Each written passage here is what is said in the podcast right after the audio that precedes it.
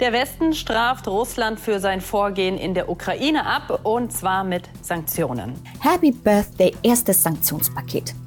Ein Jahr ist es alt und das erste von insgesamt neun Sanktionspaketen bis jetzt. Sie zielten auf Russland und seine Wirtschaft ab. Aber war es ein präziser Schuss oder ging unter Umständen der Schuss nach hinten los? Schreibt uns eure Meinung in den Kommentaren und vergesst nicht, uns auf unserem Kanal zu folgen. Die Hautärzte sowieso sagen, äh, man braucht nicht jeden Tag einmal oder zweimal duschen. Einfach vorm ins Bett gehen, den Thermostaten runterdrehen. Steigende Energiekosten, Rekordinflation, krude Ideen zum Wasser- und Heizkostensparen, Arzneimittelknappheit und vieles mehr. Ja, das alles hat Deutschland im vergangenen Jahr erfahren.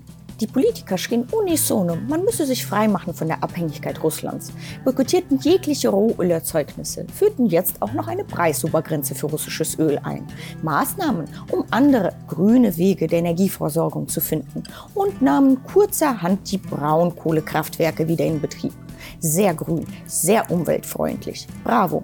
Das alles katalysierte den Motor der Klimaaktivisten, die aus allen Löchern krochen, um einen regelrechten Guerillakrieg gegen die Politik, die Klimakrise, doch am liebsten gegen den Asphalt zu führen. Klar ist man dann frustriert.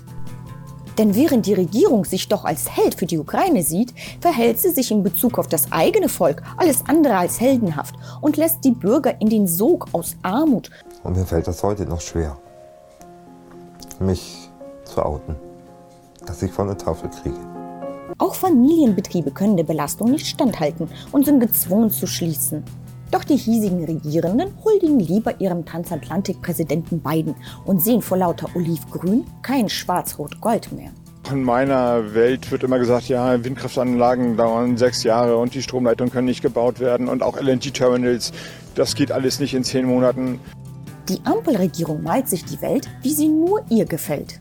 Und diese Welt lässt keinen Silberstreifen am Horizont erkennen.